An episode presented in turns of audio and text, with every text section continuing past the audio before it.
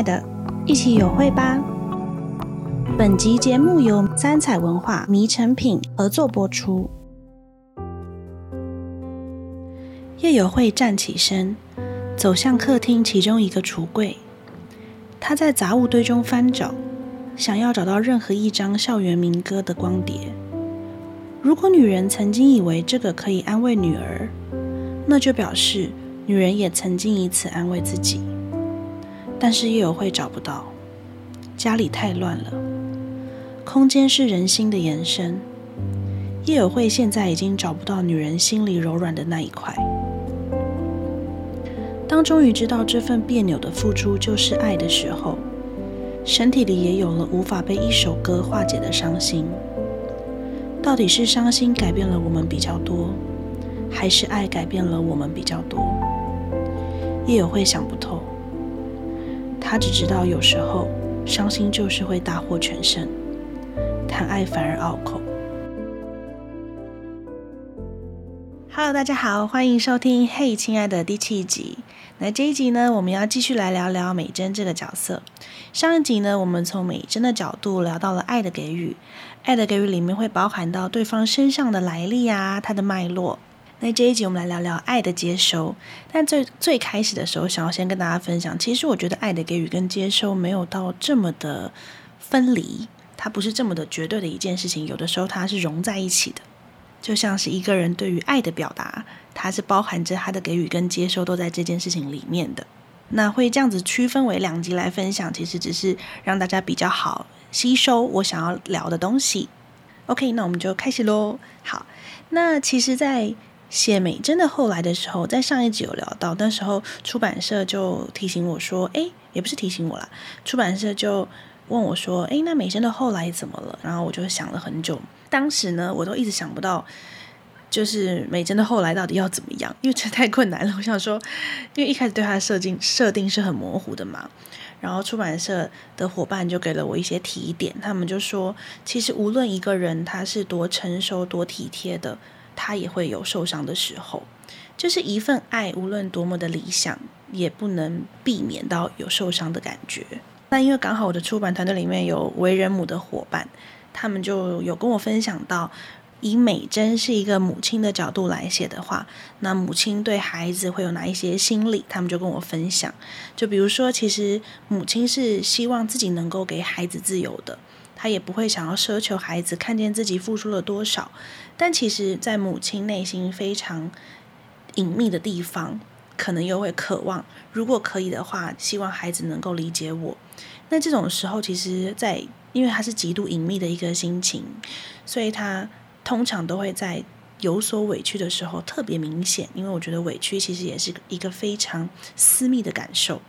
也就是说呢，回到美珍身上。虽然美珍对友慧的付出不是为了要有回报，但是当她感觉到自己的付出没有被珍惜，或是她接收不到友慧对她的爱的时候，美珍仍然会有受伤的感觉。那这种受伤感或是这种淤塞感，一定会转移到某一件事物上。其实不只是受伤，我们也可以观察在我们自己的生活里，或是我们在跟别人相处的关系中，如果有一件事情卡住的时候，其实会在另外一个地方显现。这个是很好拿来观察自己现在的状态是不是有所失衡的一个很好的办法，但也有可能那个转变只是一个态度上的转变，但是到底会变成什么呢？当时我在跟出版团队讨论的时候，我记得编辑就说：“这个呢，我们没有办法帮你，你要自己去思考和创造出美珍的后来，就是她的淤塞感、她的受伤感会变成什么，会转移到什么事情上。”然后我那时候就想了很久，因为我真的是想不到，我就跑回去看我前面写的很多的稿子，就是前面写过的稿子，然后我就看到自己写了一句，就是有的时候舍不得，只是为了延长还未失去的感觉，与喜欢无关。然后刚好可能那个时候因为写稿期，然后我几乎都在家里面，然后写稿的时候我在家里面都会自己下厨。然后买完食材都会放在冰箱里，然后希望每次都会很想说，希望可以买一次，然后就放久一点，吃久一点，就是那种我好像其实也不是真的多喜欢，超级无敌喜欢我买回来的食材，当然会买自己喜欢的啦，但是因为我的厨艺有限，所以那种希望它不要消失的感觉，好像不单纯只是真的喜跟那个我对食物的喜好比较无关，比较是我希望它可以久一点不要坏掉，这样，那这是放在冰箱里。然后我就联想到有一次我朋友跟我分享，他的阿嬷有那个会在冰箱里藏食物藏到过期的习惯。然后我就在书写的时候，突然 bling 串在一起，串起来，想哎，就是我想要延长，但我又有些人就会延长到让它过期了。所以我后来就决定要把美珍内心淤塞的部分用冰箱来体现。但蛮蛮有趣的是，后来就跟学测撞题，但这个在写的时候其实已经是学测之前就写好了。那这里可以分享一个小题外话，其实我后来在写美珍的时候，常常都会想到，在我们的日常生活中，我们能够分辨过期的食物好，但是却无法分辨过期的情感或伤痛，或是说我们也不知道这个东西到底过期了没有。只要这件事情或这个人这个感受，我一想起来，它还是能勾勾住我，然后弄痛我，就会很像还是现在进行时。所以真的是所有的东西都会过期吗？还是？只是我们每一个人心里心里能装的时间或是事物各自有限。我们假设时间如果是有个具体的容量的话，这是一个比喻。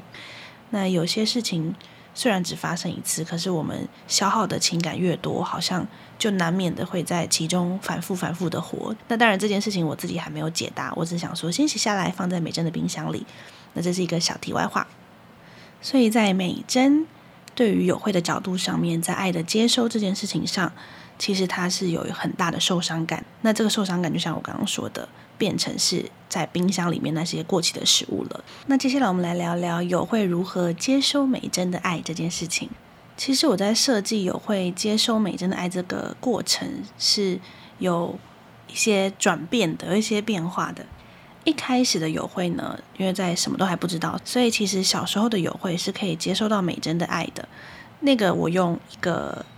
可爱的元素叫做草莓牙膏，来当做这个接收的开关。一开始写的时候是在想说，草莓牙膏的意思就是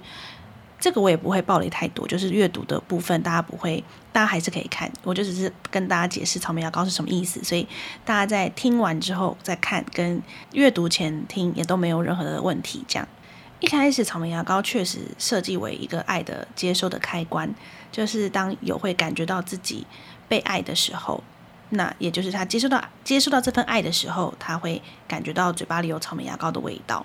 但后来就把这个开关慢慢慢慢写之后，我就把它设定为是感受这件事情。因为有的时候我们其实是知道爱存在，但是当我们拒绝接收的时候，就会关掉了愿意感受的心。所以当有会关掉了那一颗愿意感受的心之后，他就会开始对于美珍的很多付出有一些反感的感觉，或者甚至是故意避而不谈，然后会找一些茬，可能要吵架啊，然后差点喊出让人非常伤心的话。那当然中间呢，很多让他想要去避开这份爱的很多很大的原因，也是他可能也感受到了，就是我之前有聊过的，他可能觉得他的人生原本可以更好，为什么现在他只能拥有这一份爱？就是他的心里对于爱的差异有了优劣之分。那不过爱的差异这件事情，我们就留到下一集知份姑姑的时候再聊。我们先继续聊聊有会对美珍的付出这件事情。我自己呢，非常喜欢草莓牙膏的这个设定，因为它是一个感受的心，我的打我的感，我愿意感受你的爱的开关打开跟关起来。那什么机缘让它慢慢的又打开了这个愿意感受的心。其实我那个时候设计是设计，因为故事里面有一场婚礼，那那场婚礼就是有会的生父的婚礼。在那场婚礼上，他看着台上的生父，然后他的手机里面收到了美珍出事的消息，他就要选择到底要继续留在婚礼上，还是他要转身去找美珍。婚礼上呢，就是海星跟他说了一句话，叫做“那是更重要的人”，所以你没有关系，你就去吧。这一句话我觉得蛮关键的事情是，没有人告诉过有会这件事，而有会自己也没有想要正视到底谁在我的生命中是更重要的，因为他一直处于对于自我追寻的混乱中，或是说对于爱的感受的混乱中，所以这个这句话变成一个很关键的转转折点，我自己这么设计的啦，不知道读者读起来有没有这个感觉？那在那之后，他才开始又慢慢的去。回想，当然这是没有写在完全写在故事里面，就是我的设计师他开始会去意识到曾经发生的这些事情，所以后来就有一个段落是有会帮美珍找校园民歌的 CD，也就是我刚刚在前面念到的这一段。这一段我觉得他是对于美珍的爱，有会接收到了美珍的爱的一个反馈，我自己很喜欢那个段落的设计。那最后的最后呢，就是出版社我们又我又开了一次编辑会议，在整个小说创作过程中，其实开了蛮多次的编辑会议。在最后呢，在开会的时候，编辑编辑就说，这整个故事到了最后，他们两个之间是不是要有一个类似于和解的收尾？就是当彼此都了解到说，其实我们之间是有爱的。那这个爱是有的时候你付出，有的时候我付出，有的时候你接收，有的时候我接收。就像我刚刚前面说的，它是混合在一起的。那是不是要有一个很简单的和解的画面，来确认说，嗯，我愿意感受你给我的爱，嗯，我确定我们的爱是存在的。甚至是我确定了，这就是我的人生，这就是我要珍惜的事情。然后我那时候想到和解的画面，就是很多都是又再回到了一些电视剧或电影上面，可能比较轰轰烈烈，或者比较过度温馨、过度理想的和解方式。不过有了前面的经验之后呢，我就想到，嗯，不能这样子，一定要非常平淡、非常简单的一个画面。所以后来就有了他们一起去晒被子的画面。自然，这画面也是我去看了前面自己写过的。一开始，美珍觉得自己的人生是雨季，作为一个小小的呼应。那我自己也很喜欢在下辈子的，但这个大家就去看细节。但他们在中间就有讲到了一个小小的对话，这个小对话应该也蛮常会出现在大家日常生活中。我不确定了，我自己是以前有出现过，就是会聊到说，诶，那个晒完被子之后，就晒被子晒完太阳之后，会有个香香的味道。或是会有个太阳的味道，你也不一定觉得香香的，就是有个太阳的味道，然后可能就会有人说，那个不是太阳的味道，那个是尘螨烧焦了，死在死在被子上面的味道，这样子。那我在设计这一段的时候，其实是因为在整个故事中有会常常提到死这个字，尤其是在面对生父，面对那个他原本以为自己可以拥有的人生的时候，他常常用到死亡这个字。我觉得那个感觉很像是他觉得自己的人生有一部分死掉了，可是没有人去珍惜他死亡的那个部分。那到了这个时候，他说，就是他淡淡的说：“哦，这是尘满死掉的味道，并没有什么剧烈的情绪起伏。”我的一个设计是，他在去挖掘死这件事情以前，他先决定要好好的享受他的生。我自己的感觉是这样子，就是嗯。我们要能够先了解生的重量，我们才会了解死的重量。意思就是说，如果我今天只活过很短的时间，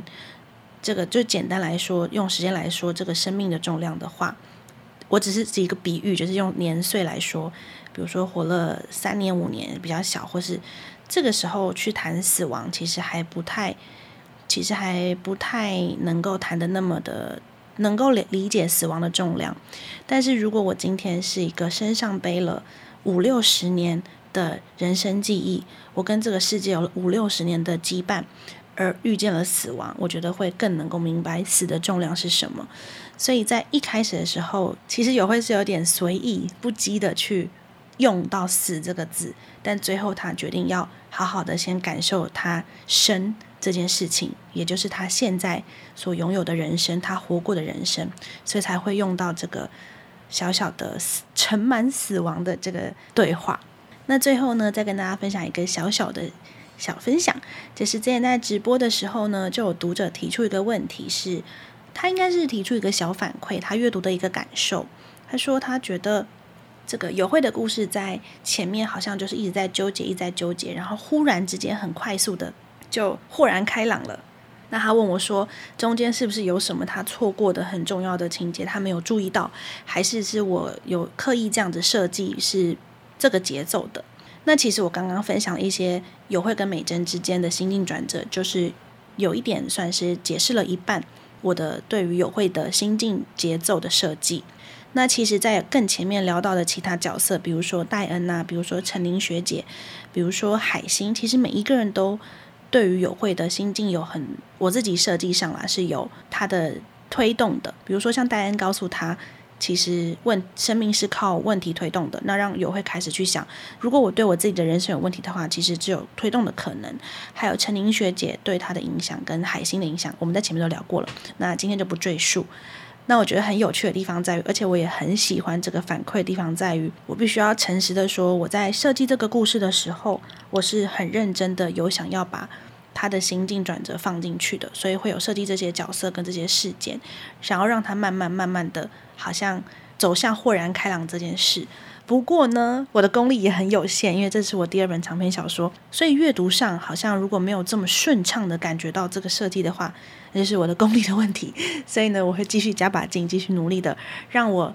能够写出我真的想要写的东西。应该是说，让我在写的时候能够把我想要表达的感受，我想要让读者的感受，真的如实的在读者阅读的时候能够感受得到。